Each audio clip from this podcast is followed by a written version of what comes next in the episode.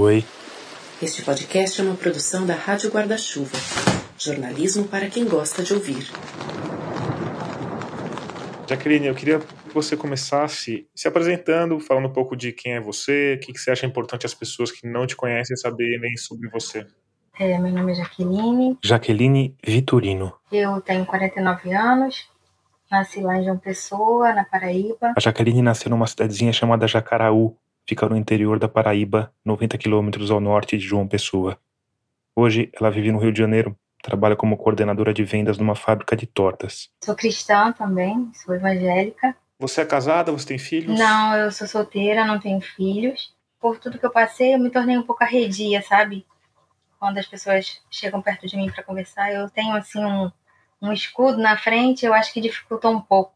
Em março de 2023, ela publicou o livro Adotei, Posso Devolver, em que conta a história que a gente vai destrinchar ao longo desse episódio. Jaqueline, você topa recontar essa história para mim?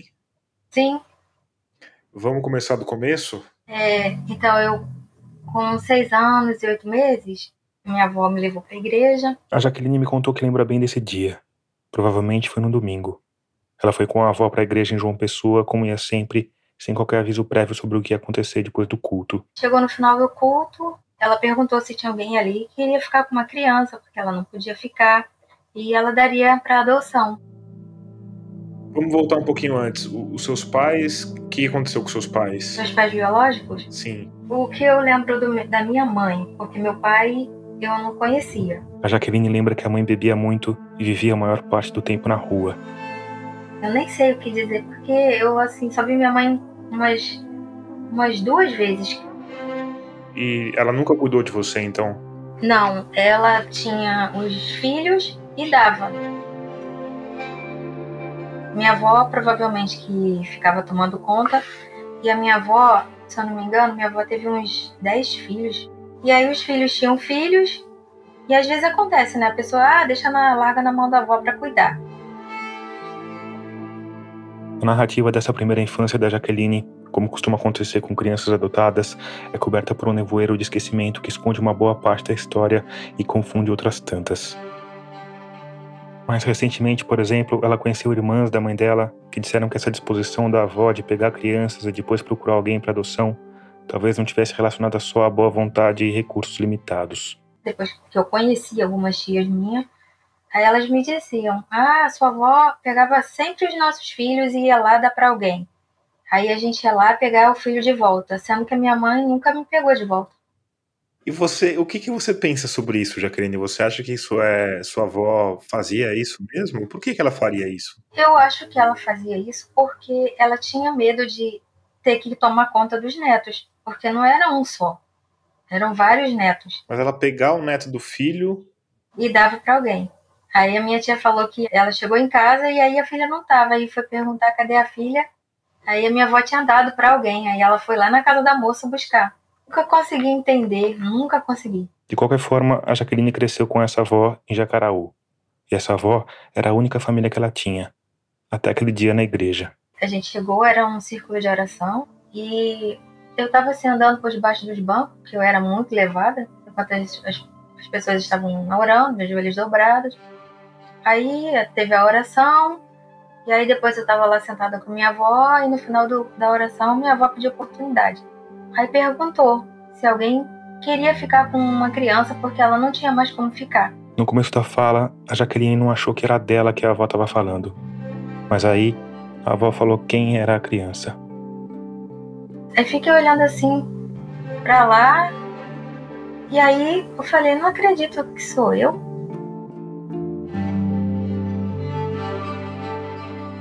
A estratégia da avó deu resultado. Quando eles estavam saindo da igreja, um casal se aproximou e disse que sim, tinha interesse em ficar com uma criança. E aí eles falaram: ah, a gente quer uma criança para fazer companhia. Os meus dois filhos já. Cada um vai tomar seu rumo. E dali mesmo já foi embora com eles. Uau! Ninguém te avisou não, nada, ninguém te explicou não, nada. Não. Dali já foi direto. Você tinha uma mala com as suas coisas? Como não, é que... tinha nada. Tinha nada. Fui direto. Pra foi com a roupa do corpo? Com a roupa do corpo. A Jaqueline não lembra bem de como foi essa despedida. Se ela perguntou alguma coisa, Se deu um abraço ou um beijo na avó. Eu lembro assim, vagamente era assim, ela me olhando, sabe, com aquele olhar de que não queria fazer aquilo, mas tipo, estava sendo obrigada. E aí falava: "Ah, minha filha, vai ser bom para você, você vai ter uma casa, ter brinquedo, vai ter família". E fui feliz da vida. Você foi feliz? Você não ficou ah, assustada nesse momento? Não, acho que eu não fiquei assustada não, porque assim, pelo que eu lembro, eu tava na hora que ela me chamou, eu tava brincando. E como ela disse que aqueles seriam os meus pais, que ela ia sempre me ver, então eu fui com essa proposta. Ah, você pode é, ir para casa deles que eu não vou te deixar não, vou sempre lá te ver. Sem muita escolha, sem entender direito o que estava acontecendo, ela foi viver com essa família. Eu cheguei, aí vi a casa, entrei, então esse aqui vai ser seu quarto, você vai ter boneca. Minha irmã adotiva tinha muitos brinquedos. E eu fiquei olhando aquilo tudo, eu fiquei encantada, porque eu nunca tive nada. E foi uma adoção oficial. Quer dizer, o sobrenome dela foi alterado na certidão de nascimento, que passou também a indicar aquele casal de estranhos como pai e mãe da menina. Era um casal com dois filhos mais velhos. A filha tinha 14 anos, mas já namorava e estava prestes a casar, e o filho ia sair de casa porque tinha passado no concurso mas aquela felicidade inicial por ter uma família nova não durou muito tempo. No começo, porque a avó raramente ia visitar a Jaqueline. Era como se eu tivesse sendo esquecida por alguém que eu amava muito. Indo embora para um lugar sem a minha avó, que era assim, o que eu mais amava na vida e que eu tinha comigo era minha avó.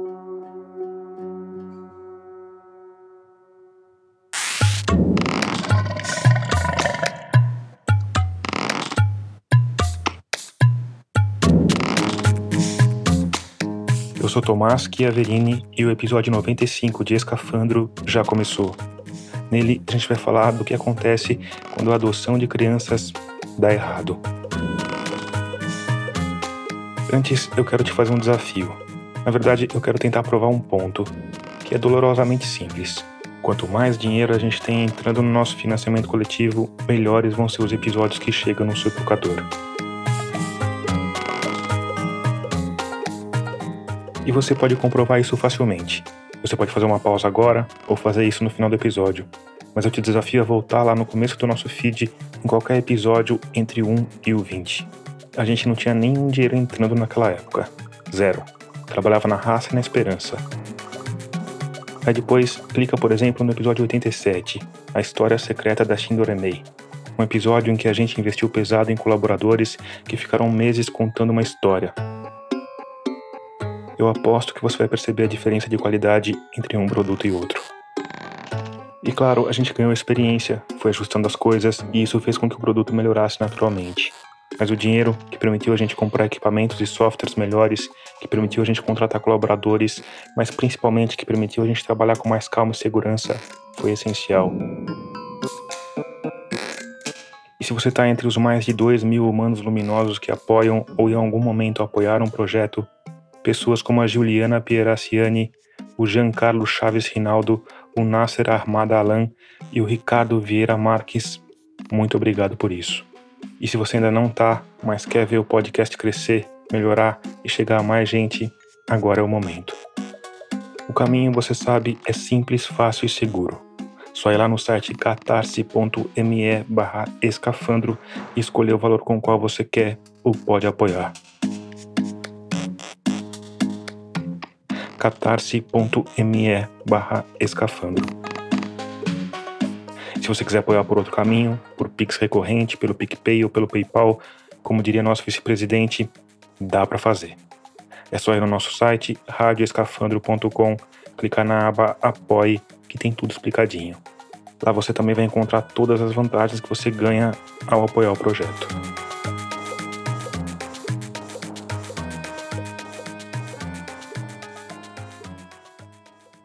Talvez isso seja uma surpresa para você, mas hoje no Brasil existem muito mais pessoas querendo adotar crianças do que crianças que precisam ser adotadas. O Brasil tem cerca de 30 mil crianças e adolescentes vivendo em abrigos. Desse total, 5 mil pessoas estão aptas para adoção. Na outra ponta, existem mais de 35 mil pessoas querendo adotar. O que é uma criança disponível para adoção? Esse é o Marcelo de Melo Vieira. Aquela que já teve o que a gente chama de extinção do poder familiar. O Marcelo é mestre em Direito pela Universidade Federal de Minas Gerais, doutor pela PUC Minas e tem estágio pós-doutoral pela Federal de Santa Catarina. Ou seja, já foi tentada essa criança permanecer na família natural. Que- família natural, o que, que é? Pai e mãe. É pai e mãe. Ele é servidor do Tribunal de Justiça de Minas Gerais, em Belo Horizonte, e tem toda uma carreira voltada ao estudo do direito civil, mas sempre ligado a crianças e adolescentes. Se por acaso é verificado que essa criança não pode permanecer nessa família natural, Por fim, o Marcelo de Melo Vieira é coautor do livro Abandono de Filhos Adotivos e um dos responsáveis pelo perfil do Instagram Direito da Criança em Pauta. a lei estipula uma ordem de preferência. Primeiro, a família natural: avós, tios, primos, com a condição que a criança tenha quatro tipos de vínculo com essas pessoas. Parentesco próximo, afetividade, afinidade e convivência. Repare, são quatro vínculos. Ou seja, não adianta nada você buscar a avó com qual a criança não tem nenhum tipo de vínculo. Segundo Marcelo, esse é um ponto que às vezes ainda é mal compreendido pela justiça. Muitas vezes, o pessoal começa a buscar parente do Brasil inteiro. Tá, mas e nos casos que não existe família ampliada? Nesse caso, ele vai ter que ser excepcionalmente criado em família substituta. Ao contrário das outras duas formas de família, a família substituta não tem nenhum conceito legal. Então, o que é família substituta, na minha visão? Tudo aquilo que não é nem família natural nem família extensa. Nesse caso, também existe uma ordem de prioridades. Primeiro, o juiz vai procurar famílias com quem a criança já tem algum tipo de contato: padrinhos, amigos, vizinhos, padrastos ou madrastas. E aqui vale dizer que o juiz tem liberdade de alterar a ordem das coisas, contanto que isso vise o bem-estar da criança. Às vezes, o vínculo com uma família substituta, por exemplo, pode ser mais forte do que o vínculo de sangue. O caso mais emblemático que eu conheço nessa história é o caso Chicão, o filho da Cássia Eller, que chegou numa situação que o juiz ele teria- ele tinha que definir entre o Chicão ficar com os avós, os pais da Cássia Eller, ou com a companheira, que nesse caso seria, seria uma família substituta. Né? E aí o juiz entendeu que para aquele caso concreto seria melhor o Chicão ficar com a companheira. Por quê? Porque era a companheira que cuidava efetivamente do Chicão. Ela que conhecia o dia a dia dele, ela que levava ele para a escola, que levava ele para outras atividades. Sabe? Então, nesse caso, o que, que, o que, que traria menos consequências para o Chicão? Ficar com, a com quem já cuida dele. Por fim, se nada disso for possível, a justiça vai buscar famílias desconhecidas para formalizar um processo de adoção. Aí também tem uma ordem. A prioridade é para famílias de brasileiros que moram no Brasil. Depois, brasileiros que moram no exterior. E, por fim, famílias estrangeiras. E se não tem ninguém, para onde que ela vai? Para o acolhimento familiar ou institucional.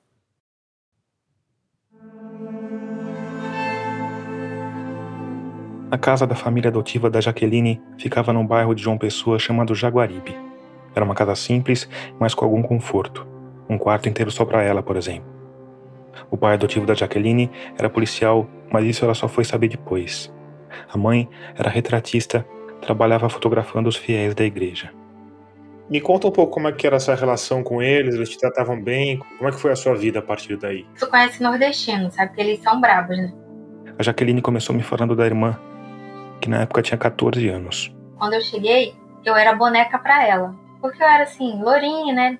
De cabelinho beliso. Aí ela cortou meu cabelo, fez franja. Só que assim, ela era ruim às vezes comigo, porque ela assim me batia, ela me dava assim cascudo, me beliscava. Depois, ela falou do pai. Quando meu pai chegava do trabalho, ele já tinha que estar dormindo, porque meu pai batia por qualquer coisa. Mas e com você? Comigo também. Além de eu apanhar da minha mãe adotiva, apanhava da minha irmã e do meu pai, dos três. Era direto, qualquer coisinha que eu fizesse. E minha irmã era cascuda, era beliscão, me ensinou a subir no banquinho para lavar louça logo cedo, a arrumar a casa. E Jaqueline, quando você fala bater, é, o que que era? Uma palmada? Era cinta? Era com cinto, meu pai me batia com é, borracha de pneu, eu ficava toda marcada. E como costuma acontecer, a violência da família alimentava a rebeldia da Jaqueline, que alimentava a violência da família. Ela lembra especialmente de uma vez que, depois de apanhar da mãe, resolveu deixar um recado no móvel do quarto. Escrevi assim na, na, cômoda do meu quarto: é, Fresca é a minha mãe. Aí minha irmã foi lá no meu quarto e viu aquilo escrito. Mostrou para minha mãe minha mãe mostrou pro meu pai. Aí ele entrou, fechou as portas, fechou a janela, fechou, fechou tudo. Falei, meu Deus, vou levar uma surra. Aí quando ele chegou no quarto, agarrou nos meus cabelos e esfregou meu rosto no, lá onde estava e perguntou o que, que era aquilo. Aí eu falei, ah, eu escrevi porque eu fiquei com raiva da minha mãe, porque ela me bateu. Ah, foi? Foi. Então você vai apanhar mais agora. Aí pegou a correr, me bateu, me bateu, me bateu, me bateu, me bateu. E minha mãe lá. Não fazia nada, assim. Quando achou que a surra já tinha sido suficiente, o pai da Jaqueline saiu e trancou a porta do quarto. Me deixou trancada três dias. Três dias você ficou trancada? Três dias. Você comia lá? Comia, comia lá. E por que você acha que eles adotaram você? Né? Porque duas pessoas que já têm dois filhos, adotar uma criança e ficar judiando dela, o que você acha que aconteceu aí? Eu acho que, primeiro, ela queria uma companhia. Ela, no caso, é a mãe adotiva, que sempre falava que o medo da solidão era o motivo para eles terem adotado a Jaqueline. Ela sempre falava isso pra mim. Eu sempre quis uma companhia, para eu não ficar sozinha quando meus filhos fossem embora. Aí agora você tá me dando esse trabalho. Além disso, tinha o temperamento da Jaqueline, que compreensivelmente não era dos mais fáceis de se lidar. Eu era muito levada. Eu nunca queria voltar para casa. Qualquer lugar que eu tivesse uma oportunidade de ir, eu não queria voltar para casa. Aí ficava pela rua. Aí quando chegava em casa, inventava qualquer coisa. Ah, eu tava na rua porque meu colega sofreu um acidente. Aí ela já sabia que não era verdade. Daí me batia. Então eu acho que eu dava muito trabalho e eles não estavam preparados para isso.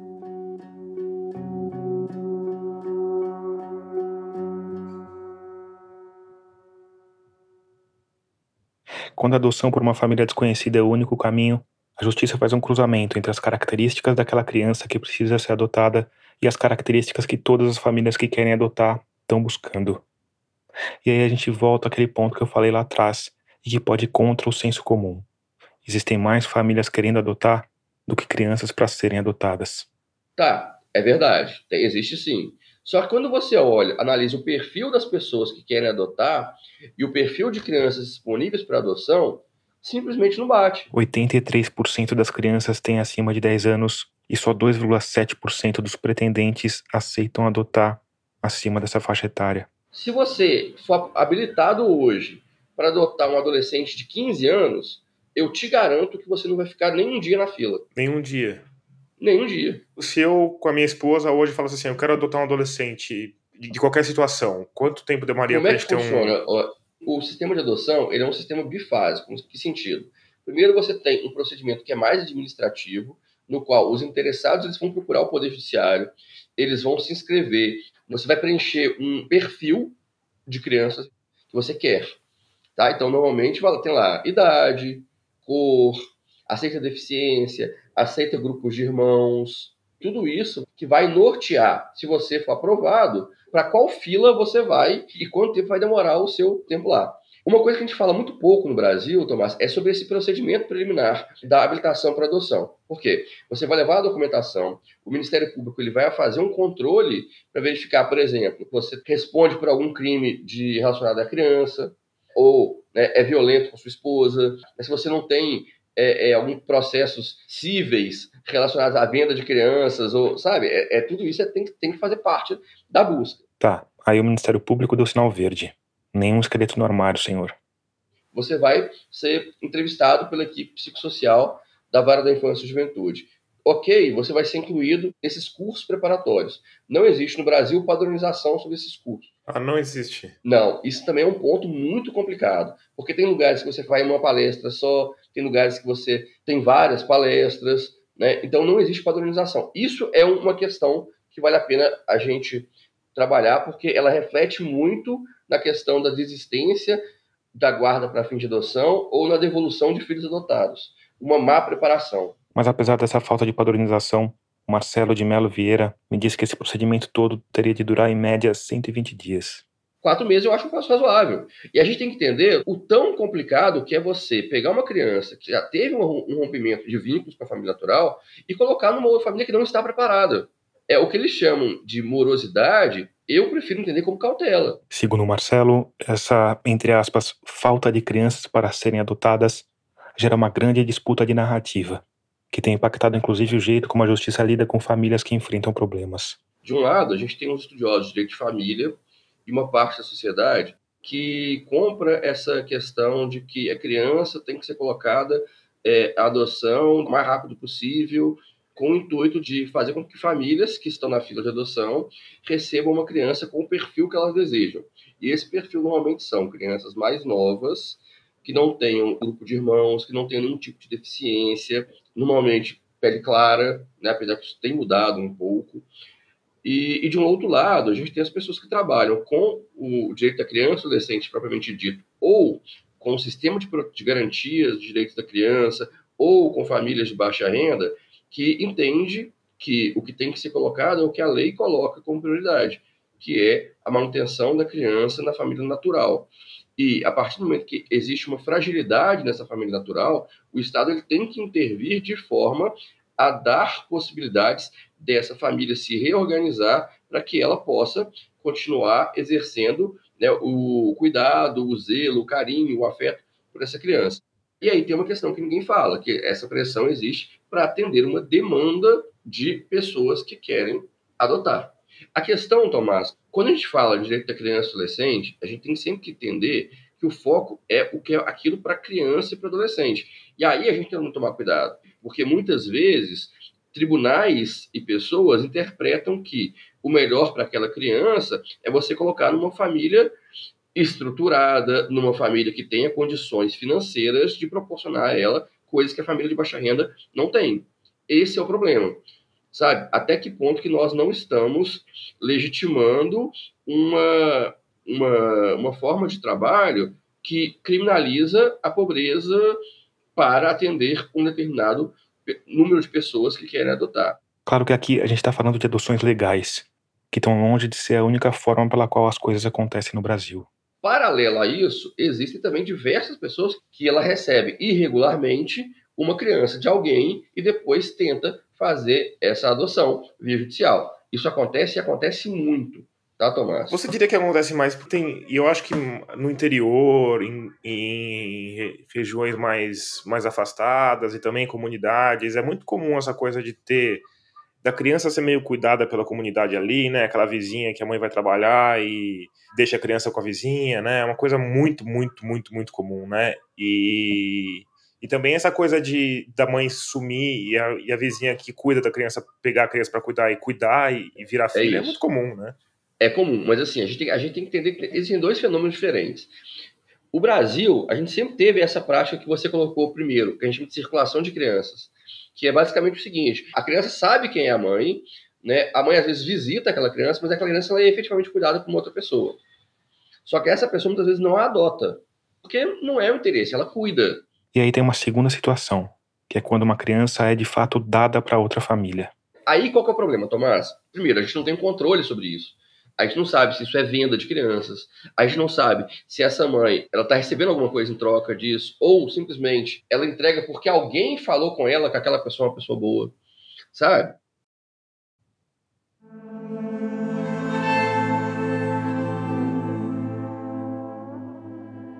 Depois de algum tempo, a irmã adotiva da Jaqueline se casou e teve um bebê. A mãe adotiva passou a obrigar que ela cuidasse do recém-nascido e, quando tinha 11 anos, a Jaqueline passou a viver um pouco em cada casa. E com isso as coisas pioraram. Pioraram muito.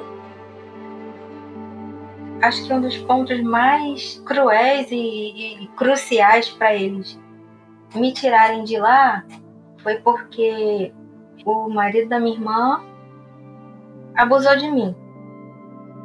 Mas ele abusou de você e a sua irmã descobriu, é isso? Foi, ela descobriu, porque ela ela me botou para dormir no quarto dela, junto com eles. Eu tava dormindo no chão. Aí eu fui falei para ela que ele tinha feito isso, isso e isso. Aí ela disse: Não acredito. Eu falei: É verdade. Aí ela foi, falou assim: Não, eu não acredito, não é verdade. A culpa é sua, você que deu confiança para ele. Aí eu falei: Não é. Nessa noite, elas fizeram um plano. A Jaqueline foi dormir na sala e a irmã fingiu que estava dormindo para ver o que o marido faria. Não demorou para ele se levantar em silêncio, ir até a sala e tentar abusar da Jaqueline de novo. Sem muito o que fazer, elas foram contar para a mãe. E mesmo com o relato das duas, mesmo com o marido tendo sido pego em flagrante, a mãe ficou contra a Jaqueline. Porque ela é safada, porque ela é sem vergonha. Então não adiantou nada eu dizer que não era culpa minha. É, eu vou te fazer umas perguntas delicadas. Se você não quiser responder, tudo bem, tá, Jaqueline? Tá, tá bom. Você tinha tido alguma relação antes de ser abusada por ele? Não, não. E o, o que que ele fazia? Eu posso pular essa parte? Pode, claro. Porque, assim, eu quis preservar algumas coisas, assim, do meu passado, porque esse livro pode chegar na mão da minha irmã. Então, é, quis preservar, sabe? Os filhos deles, não, não por ela, né? mas, mas pelos, pelos filhos deles, pelos netos, sei lá, da minha irmã. Diante do abuso, a solução que a família adotiva arrumou foi simplesmente expulsar Jaqueline da casa deles. E mais do que isso, cancelar a adoção. Algo que na época, antes da criação do Estatuto da Criança e do Adolescente, era mais simples de se fazer do que hoje. Eles tiveram que voltar lá na minha cidade, onde eu nasci, para desadotar, fazer outra certidão, a minha com meu nome verdadeiro. Quando chegou lá, minha mãe também estava presente, minha mãe biológica. Aí eles falaram que não queriam mais ficar comigo. Você foi junto? Fui junto. A segunda vez que eu vi minha mãe foi nessa época, minha mãe biológica. Foi num fórum que você viu sua mãe? Foi, foi sim. E assim como no dia em que foi dada para uma família para adoção, no dia em que foi devolvida, a Jaqueline ficou feliz no começo. Porque com a cabeça de 12 anos da época, ela achou que aquela confusão toda poderia ser desculpa para ela voltar a viver com a mãe. Eu sempre tive a esperança, assim, de ir morar com, com minha família. E você falou isso para ela? Não, não falei. Ela não falou porque não teve tempo nem abertura para o parte da mãe biológica. Porque ela ficou com raiva quando minha mãe foi me tirar do nome. Ela disse que eu estava sendo muito ruim por estar saindo de lá. Por estar saindo da casa adotiva. Sim, eu era muito ruim, então por isso que eles estavam me desadotando, mas não falaram nada. O verdadeiro motivo. Minha mãe falou: Ah, você é muito ruim mesmo para não querer ficar numa casa de umas pessoas tão boas que quer cuidar de você. E assim foi. O rapaz fez a certidão, que tem uma verbação lá embaixo falando que a partir daquele momento a Jaqueline voltará a ser chamada Jaqueline Barbosa pelo seu nome biológico. Aí deram a certidão para eles e a gente foi embora. E essa foi a última vez que eu vi minha mãe, depois não mais.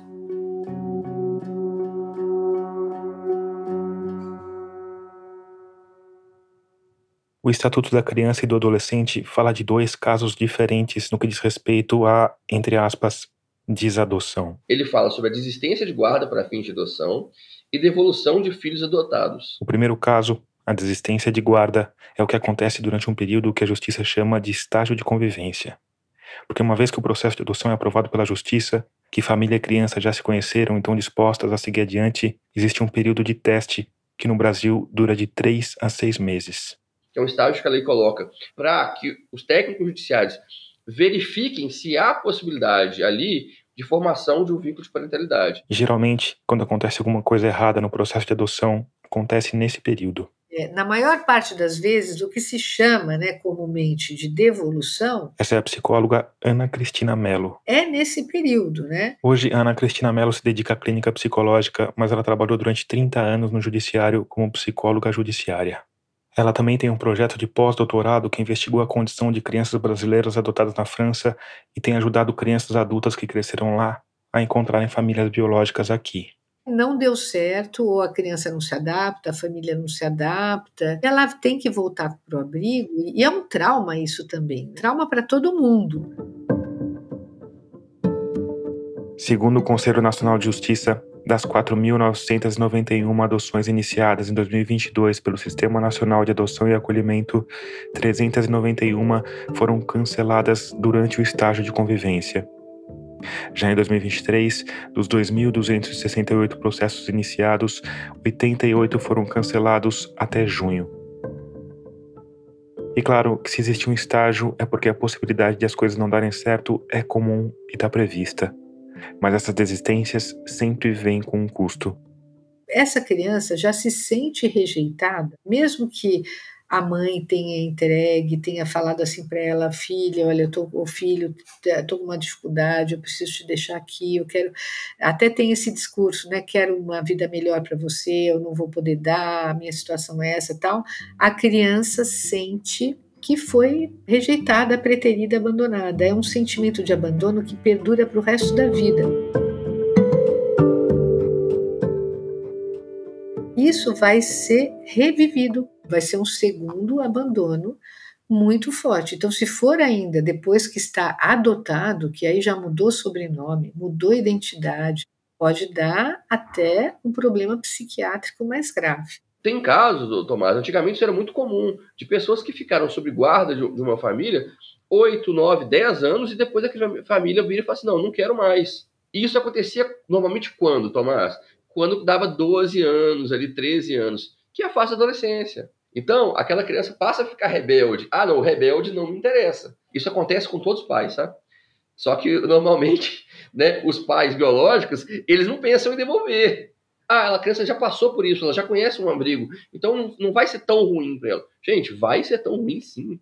E além das consequências psicológicas, a devolução depois da sentença de adoção também pode gerar consequências jurídicas. Se você desiste da guarda de adoção, você vai ter que ser reavaliado se você pode ou não continuar no cadastro de adoção. A outra situação, Tomás, é quando o processo chega no final.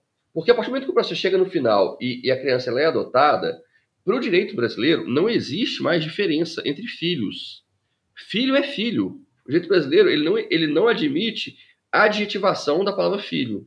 Não importa se seu filho é, nasceu de uma concepção natural, se ele nasceu de um tratamento in vitro, de uma reprodução assistida, se ele foi adotado. Isso para o direito não importa. O importa é que ele é filho. Então, eu não gosto muito do termo devolução, porque se filho é filho não tem diferença nenhuma, como que eu vou devolver meu filho natural? Para quem que eu vou devolver? E fora que devolver parece uma questão, tipo, se eu não gostei, né, eu quero devolver, como se fosse uma mercadoria. Mas a lei fala em devolução sim, de filhos adotivos. No meu trabalho, eu preferi usar abandono de filhos, porque eu acho que é isso que é na verdade. Independentemente do termo, o fato é que, uma vez finalizada a adoção, a família adotiva passa a ter as mesmas responsabilidades de uma família biológica. Em caso de devolução, ela pode ser obrigada a pagar a pensão alimentícia e, pelo menos em tese, a justiça pode determinar que os filhos adotivos tenham direito à herança. Se a justiça entender que esse abandono ou devolução causou um dano moral ou psicológico na criança, pode haver também uma condenação à reparação desse dano. Isso gera para o direito uma outra responsabilidade, a chamada de responsabilidade extracontratual. Essa responsabilidade extracontratual, por esse dano que foi praticado por esse pai que abandonou uma criança, a gente tem que lembrar, Tomás, que o abandono de uma criança, ou nesse caso, a de devolução, ele é um ato ilícito. E sendo um ato ilícito e causando dano, essa pessoa é obrigada a se responsabilizar, a compensar ou a reparar. No nosso caso, como esse caso é um dano moral, é uma compensação. Então, você gera para essa criança uma outra situação, no qual ela pode exigir a responsabilidade civil desses pais, que vai somar a esse dever de alimentos. E isso é aplicado? A minha pesquisa de pós-doutorado foi justamente sobre isso, né? E o livro que foi publicado, né, O Abandono de Filhos Adotivos, que eu publiquei junto com a minha orientadora, a gente tentou trabalhar como a visão sobre isso dos tribunais. Mas, assim, é uma dificuldade muito grande, tá, Tomás? Porque essas decisões, normalmente, elas têm segredo de justiça. Não são todos os tribunais que colocam essas decisões à disposição. Então, assim, eu fiz uma pesquisa até 2021 e eu consegui localizar nove casos. Esses nove casos são casos de quê, exatamente? São casos desses de responsabilização civil de pais que abandonaram os filhos adotivos. A gente tentou obter os dados relativos a filhos devolvidos após a sentença de adoção com o Conselho Nacional de Justiça. Foram inúmeras trocas de mensagem ao longo de quase um mês. No fim, via assessoria, eles disseram que só monitoram as crianças que estão no Sistema Nacional de Adoção. E uma vez que essas crianças saem do cadastro, elas deixam de ser monitoradas. A gente perguntou o óbvio. Tá, se essas crianças são, entre aspas, desadotadas, pelo menos uma parte delas deve voltar ao cadastro do Sistema Nacional de Adoção, né? Não existe um monitoramento disso? Um acompanhamento de longo prazo? Uma semana depois, eles responderam que entre 2019 e 2023, 184 crianças voltaram ao cadastro do Serviço Nacional de Adoção depois de terem sido adotadas. Ou seja, o que a gente pode dizer é que entre 2019 e meados de 2023, pelo menos 184 crianças foram devolvidas depois da sentença de adoção. E esse número, bom, é um número que certamente está abaixo do real, porque depois do trauma, uma boa parte das crianças, como algumas que a gente escutou durante a apuração desse episódio, acaba simplesmente escolhendo ficar no abrigo. Então, no fim, o fato é que a gente não tem como saber o número real de crianças devolvidas. Então, como não divulga esses dados, parece que é uma coisa que não acontece. Quando eu apresentei esse trabalho, quando eu comecei a falar sobre esse trabalho, a maioria das pessoas me perguntavam o seguinte: mas isso existe? A nossa luz no fim do túnel, Tomás, é que o CNJ, esse ano, nos editais de pesquisa que ele abre anualmente, ele abriu uma pesquisa para fazer uma pesquisa acadêmica é, e com números sobre os casos de desistência e devolução de adoção.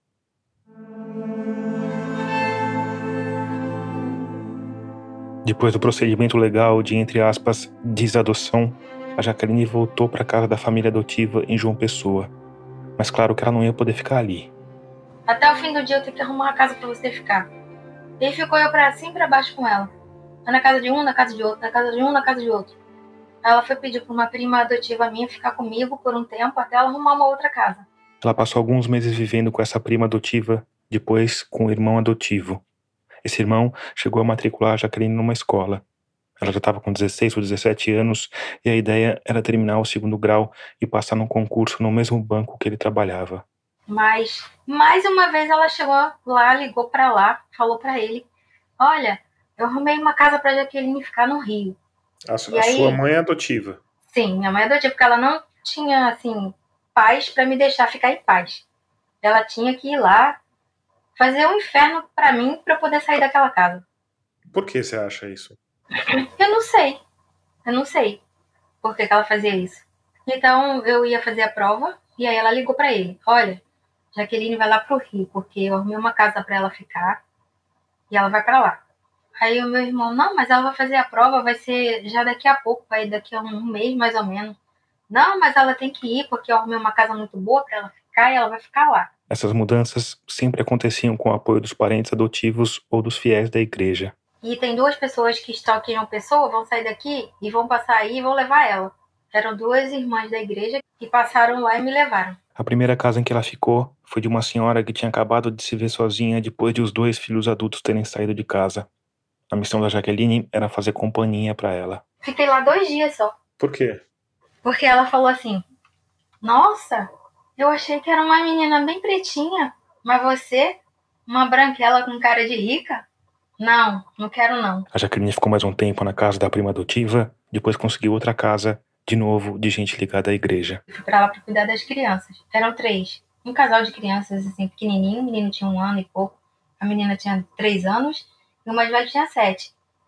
E aí eu fazia, arrumava a casa, dava banho neles, arrumava eles para ir para escola, fazia comida, lavava roupa, fazia isso tudo. Você recebia um salário? Não, não recebia nada. Só comida e lugar para dormir. E aí, um novo capítulo se iniciou na vida da Jaqueline. Porque em todas as casas em que ficou, ela ajudava com serviços domésticos. E não ganhava nada por isso. Mas para ela, a situação ainda ficava numa zona cinzenta. Ela estava ajudando quem ajudava ela. Mas aí as coisas foram se agravando. Ela passou a ser oferecida de família em família, passou a viver de casa em casa como mão de obra gratuita. Ou seja, passou a viver em condição de escravidão moderna. Porque eles falavam assim: agora você arrumou uma casa, agora você vai ser tratada como uma pessoa da família. Isso eles falavam para mim. Todas as pessoas, todas. Mas claro que isso nunca acontecia. Porque afinal, as famílias que topavam esse tipo de acordo não eram formadas pelas melhores pessoas, né? Que é um exemplo clássico. O marido alcoólatra. Eu tinha um medo de morrer, porque ele bebia, ficava bêbado. Aí, às vezes, brigava na rua, os outros jogavam a garrafa na cabeça dele, às vezes chegava a cabeça sangrando. Aí aquilo me dava um pavor tão grande. A Jaqueline passou pouco tempo nessa casa. E quando saiu de lá, por não conhecer a alternativa, abraçou a própria condição de escrava moderna. Perguntei na igreja se alguém sabia de uma casa onde eu pudesse ficar tomando conta de alguma criança. Aí disse: Ah, tem sim. Uma fiel que ia fazer uma cirurgia para redução dos seios precisava de alguém para cuidar das crianças. Quer ir para lá? Falei: Ah, tá bom. Mas também não recebi por nada, não, não recebia nada. só morava e tomava conta e fazia as coisas, varria a casa, tomava conta das crianças. E aí eu fiquei lá três anos. Três anos? Uau! Três anos. E por incrível que pareça, depois de tudo que ela já tinha passado, esse período no início da vida adulta foi o pior de todos.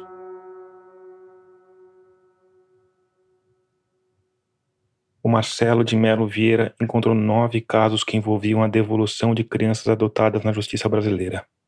Mas é provável que esses casos sejam só a ponta do iceberg, porque foram situações em que o Ministério Público resolveu atuar, o que provavelmente é exceção, não regra.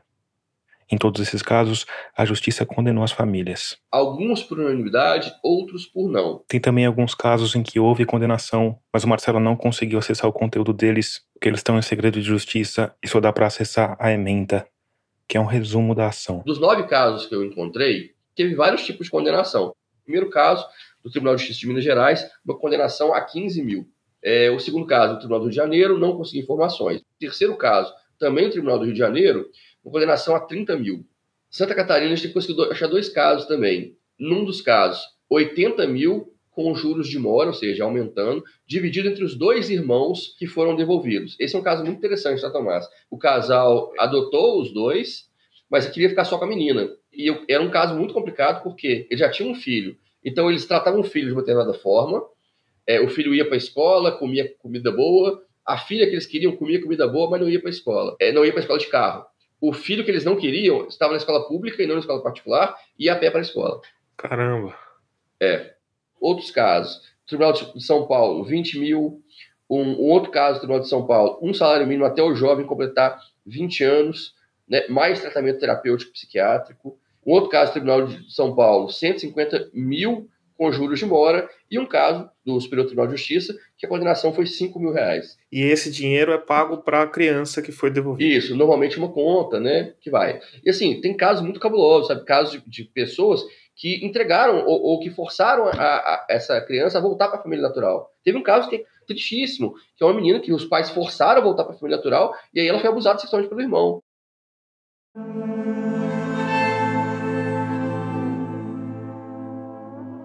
Quando eu perguntei para Jaqueline Vitorino por que aquela última casa tinha sido a pior de todas, ela não quis responder no começo. Não posso falar muito, sabe, desse período que eu fiquei, de coisas que eu passei lá, porque por acaso essa semana o pai de uma das crianças me achou no, no, no Instagram e pediu para comprar o livro. Mas foi. Você falou que foi um dos piores períodos, quer dizer, foi pior do que você passou até ali? Sim, é, sim, foi um período assim é, ruim para mim.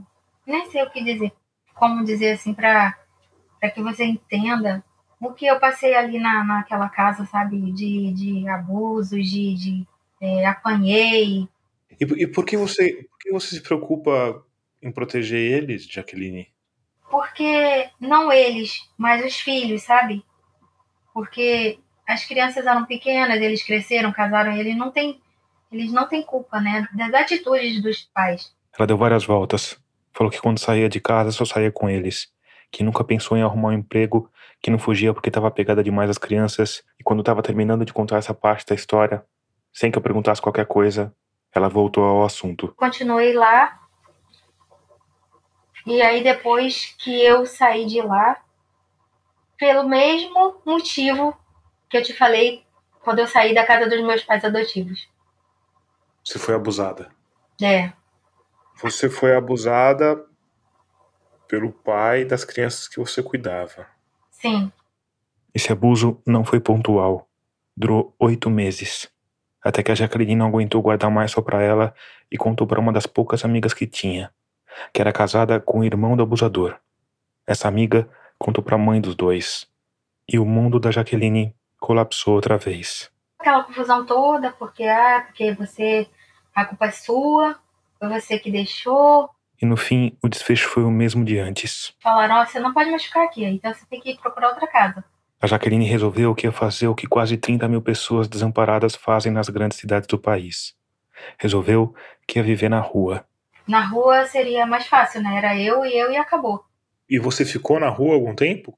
Não, não fiquei na rua porque. De novo, a igreja. Uma menina na igreja, uma colega, eu falei para ela: eu preciso conversar com alguém, eu preciso falar da minha vida, porque é muito sofrimento que eu já passei, eu tô sufocada, eu não tenho ninguém para conversar. E aí ela falou assim: tem uma, uma jovem aqui na igreja que ela é conselheira da mocidade.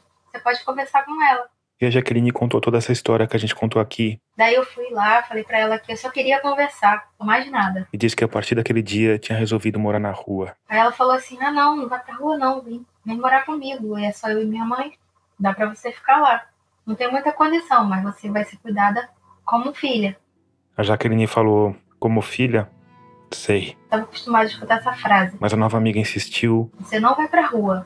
Você vai para lá e eu vou tomar conta de você. E ofereceu uma coisa que ninguém tinha oferecido para Jaqueline antes: independência. Você vai arrumar um emprego e você vai trabalhar. E aí você, você continua morando com essa amiga, é isso? Sim, com ela e com a mãe dela. Ainda hoje? Sim. Faz Ainda quantos hoje. anos que você mora, que vocês moram juntos? E mais de 20 anos. Alguns meses depois, ela arrumou um emprego como telefonista numa lavanderia industrial. Ficou lá por uma década, depois trabalhou numa gráfica por alguns meses e, por fim, acabou na fábrica de tortas onde está até hoje. E esse podia ser o fim da história. Mas a Jaqueline sentia falta de um detalhe que ficou perdido no passado.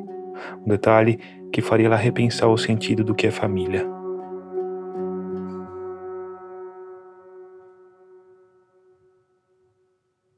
Um dos aspectos mais cruéis da devolução de uma criança depois de adotada é que isso pode acabar com as chances de ela encontrar uma família.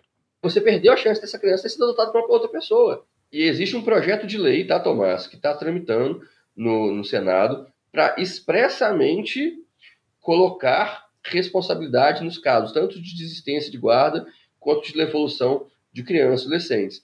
Mês passado ele caiu na mão da nossa maravilhosa relatora, senadora Damares, e aí vamos ver o que, que vai acontecer a partir daí. Damares que tem uma história, ela, ela tem a história pessoal dela, né? Com... Complicada, né? Bem complicada sobre esse tema, né? É, não é exatamente a pessoa mais equilibrada. Pra... Não. De qualquer forma, esse projeto é importante porque deixa claro que existe uma responsabilidade, tanto no caso de desistência de guarda, quanto no caso de devolução de filhos adotivos. Só que, assim, é um projeto que precisa dar uma lapidada, sabe? Precisava de ter uma consultoria ali para a coisa funcionar melhor. Diante de tudo isso, eu perguntei para Ana Cristina Mello sobre os motivos. O que faz uma família desistir de uma adoção que foi formalizada? Ela começou fazendo uma parte.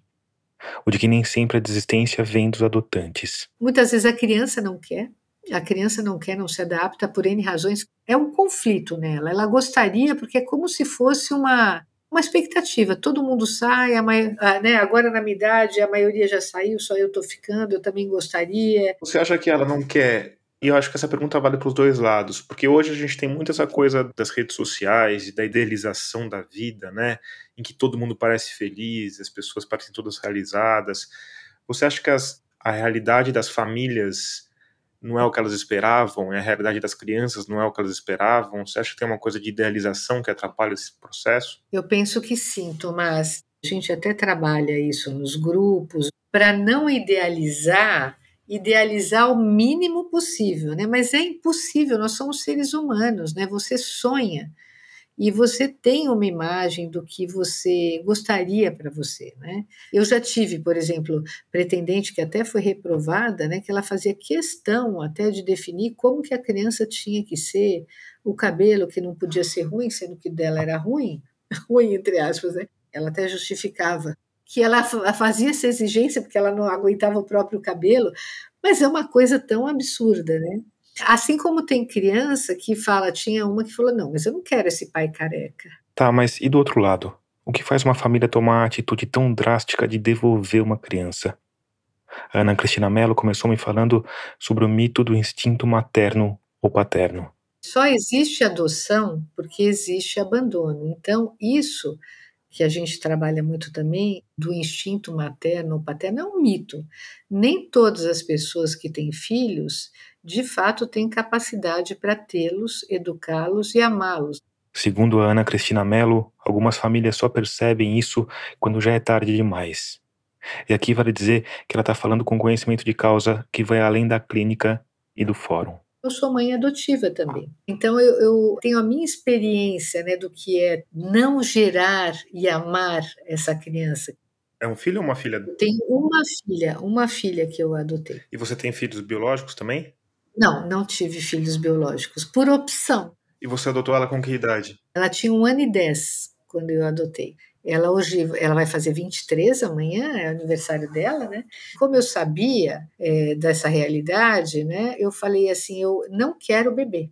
Na época, a Ana Cristina vivia sozinha, trabalhava muito e tinha receio de não ter tempo para conciliar as demandas de um bebê com o trabalho.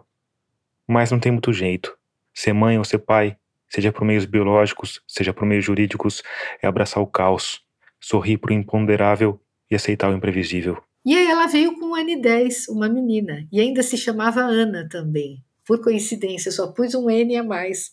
Na verdade, eu queria ter muitos filhos, eu queria ter quatro, então eu queria adotar também, ter. Mas aí ela valeu por cinco. Então, é assim, eu não fiz questão, eu falei assim, se for para fazer filho, só para fazer número, vamos deixar assim que tá bom. Humanos é o que não falta, né, no planeta, não tá, não tá é, em falta, né? Humanos é o que não falta, vamos ficar assim que tá ótimo. Né? Mas eu estava te perguntando se dava para a gente elencar os principais fatores que motivam a devolução por parte das famílias, assim. Então, eu acho que são incapacidades, assim, e, e decepções, né, decepções que são muitas vezes intransponíveis, mas que podem ser das mais aparentemente ridículas até as mais sérias, né? Por exemplo, eu tive uma desistência de adoção, de devolução, porque a adotante não aguentava o cheiro do cocô da criança. Era tão forte que ela se sentia mal. Ela falou: não dá, não tem condições. Porque até, por exemplo, a alimentação, ela produz também odores no corpo, né? Então tem uma alimentação do abrigo. Quando a criança vai para sua casa, ela vai se alimentando igual a você. Né, ela vai se apropriando, você vai aquela coisa, porque tem uma coisa do cheiro, né? Tem gente que fala, eu cheiro meu filho, eu sinto, é, é nosso, né? Assim, sou, é tudo igual, eu sou capaz de né, pegar a saliva do meu filho e tal, porque é tudo a mesma coisa. Então, isso é uma coisa que você vai adquirindo, mas que não é instantânea quando você adota. Realmente existe um estranhamento. E para dar um depoimento pessoal, eu que fiquei me treinando para não ter cara de nenhuma criança.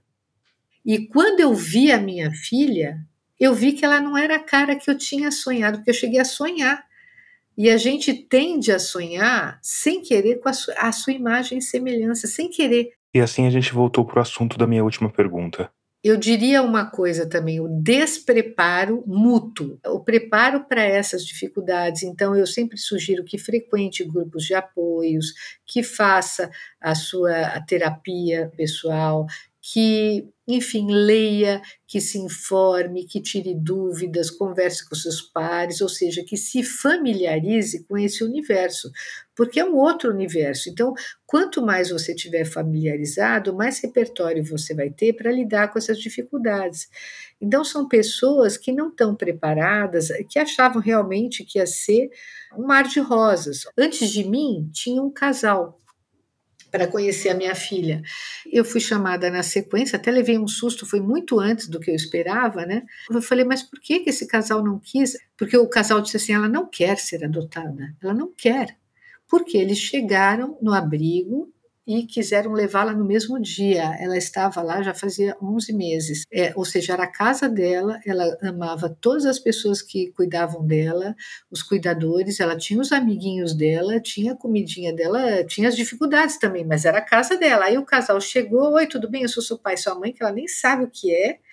Eu vou colocar no carro. O que, que ela fez? Como ela é uma criança, sempre foi esperta e tal, ela botou as quatro mãos falou: Não, eu não quero, mas foi, era quase um sequestro, né?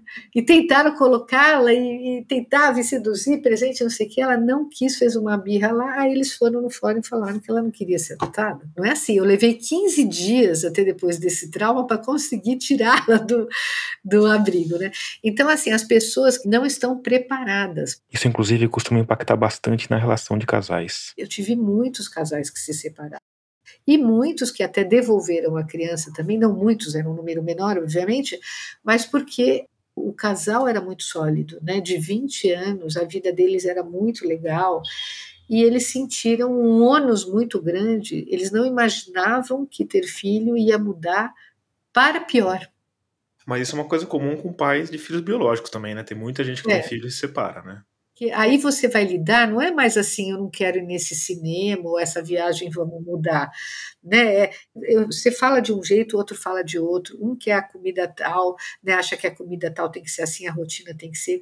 E aí você vê que quando eles se separam e você vai lidar com esse litígio, os valores, as realidades são totalmente diferentes para essa criança, essa criança até pira, né? Ser mãe ou ser pai não é fácil é se firmar em um compromisso com o imprevisível que vai durar a vida inteira, que não tem volta, ou que não deveria ter volta. E quando esse compromisso é quebrado, os impactos são gigantescos e a forma como a sociedade lida com eles às vezes é acertada, às vezes não. Porque por mais que os legisladores tentem criar regras universais, o Brasil é diverso demais, o ser humano é diverso demais.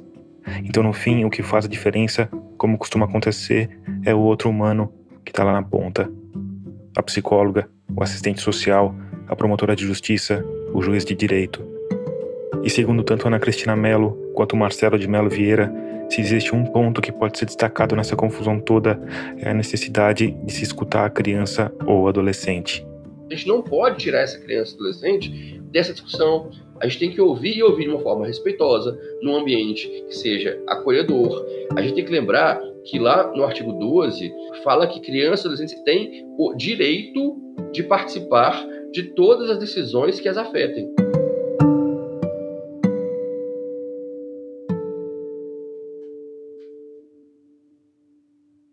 A Jaqueline Vitorino nunca foi ouvida quando era levada de casa em casa como uma escrava moderna. A vontade dela sempre foi deixada de lado e ela meio que se acostumou com isso.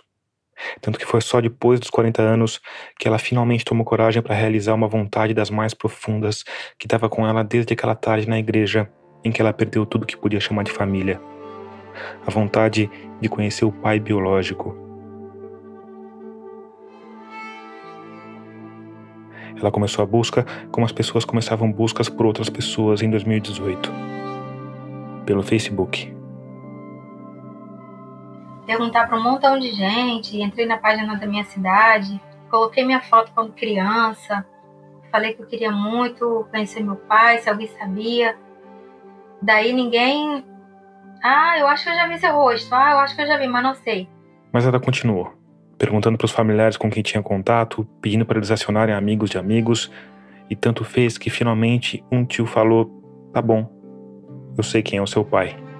Aí falou que o apelido dele era Zé Lambu, porque lá na, em João Pessoa, na Paraíba, todo mundo tem um apelido. Não se conhece as pessoas por nome, sabe? Com essa informação, a Jaqueline foi falar com a pessoa mais influente de todas com quem tinha conversado, uma vereadora de Acaraú. Se ela poderia perguntar para mim se alguém conhecia uma pessoa chamada Zé Lambu. Ela prometeu perguntar numa reunião que acontecia sempre na cidade. E como se nada fosse, jogou mais uma migalha de informação. Disse que entre as pessoas que costumavam ir nessa reunião, tinha uma que parecia muito com a Jaqueline. Aí eu falei, ah, é mesmo? Pergunta pra ela. Aí ela foi perguntou. Aí essa moça era minha prima. Aí passou meu telefone, conversei com ela. Ela disse, ah, sim, eu sei quem é seu pai. Você é a cara dele. Falei, não acredito, verdade? Ela passou o telefone do irmão biológico que não só morava no Rio de Janeiro, como morava do lado do trabalho da Jaqueline. Amor, a Jaqueline foi encontrar o irmão que passou o telefone que ela tanto queria, e algum tempo depois, pela primeira vez na vida, aos 45 anos, ela finalmente ouviu a voz do pai. Nossa, ele ficou muito feliz. Eu não acredito que é você. Me falaram que você tinha morrido com 4 anos. Nossa, fiquei tão agoniada para ir lá. Ela só conseguiu ir em 2019. Quando eu cheguei, ele, nossa, me abraçou. Minha filha, mas sou muito parecida com ele, assim, muito. Zero aparência com a minha mãe. E muito parecida com meu pai. Esse encontro com o pai, um agricultor aposentado que usa boina e óculos com grandes armações pretas, que sempre viveu e trabalhou na cidadezinha de Jacaraú, começou bem. Tanto que ela fez um vídeo. Ela e seu Zé Lambu sentados em cadeiras brancas de plástico no quintal da frente de uma casa, ele contando causos que a gente não consegue entender direito.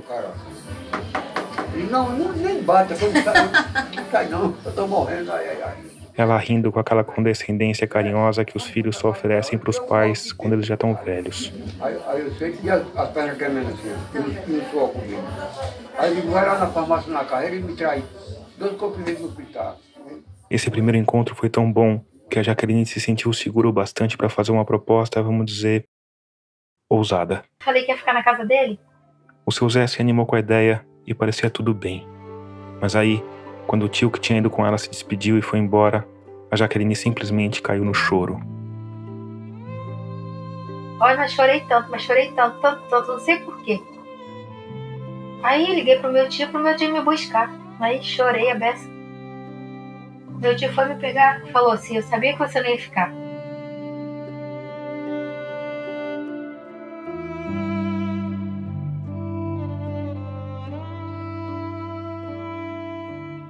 Ela me falou que não sabe porquê, mas duas frases depois mostrou que sabia muito bem porquê.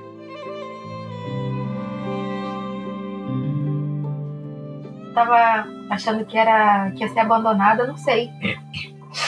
Eu sei quando meu tio foi embora, meu Deus do céu.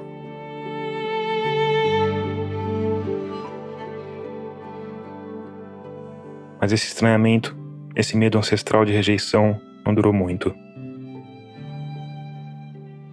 O seu Zé Lambu levou a Jaqueline para pescar, para tomar água de coco colhida no pé. Mostrou o apito que usava para caçar o passarinho que virou o apelido dele.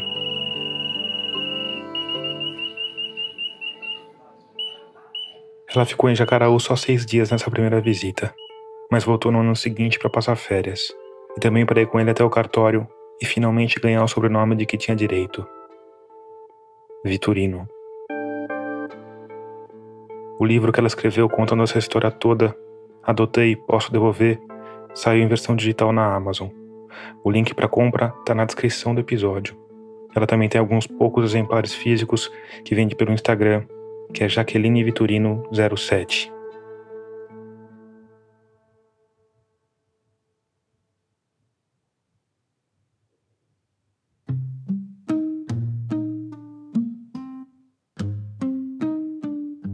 Antes de terminar, eu quero te falar sobre o podcast Dissidentes, nosso parceiro de Rádio Guarda-Chuva. Na verdade, melhor, eu vou pedir para o Renan, voz de Veludo Suquevicius, te falar sobre o podcast Dissidentes. Renan Suquevicius, por favor. Oi, pessoal, tudo bem? Renan Suquevicius aqui na linha. Obrigado por esse espaço, viu, Tomás, para falar um pouquinho do Dissidentes. Podcast narrativo, jornalístico, publicado quinzenalmente em todos os tocadores de podcast. A cada quinzena eu conto uma história diferente de uma pessoa diferente da comunidade LGBTQIA+. É um espaço, o Dissidentes, em que as pessoas conseguem se encontrar, encontrar histórias parecidas com as delas. Então fica o convite para quem quiser conhecer, escutar e apoiar o programa em todos os tocadores. É só buscar por Dissidentes, o podcast de quem sente que às vezes não tem um lugar no mundo. Valeu. Termina aqui o episódio 95 de Escafandro. Obrigado por escutar e até o próximo mergulho.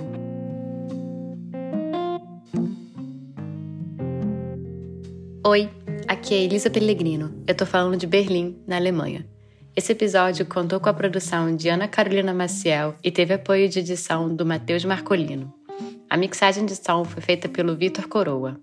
A trilha sonora tema é do Paulo Gama. O design das capas dos aplicativos e do site foi criado pela Cláudia Furnari. A direção, o roteiro e a edição são do Tomás Chiaverini.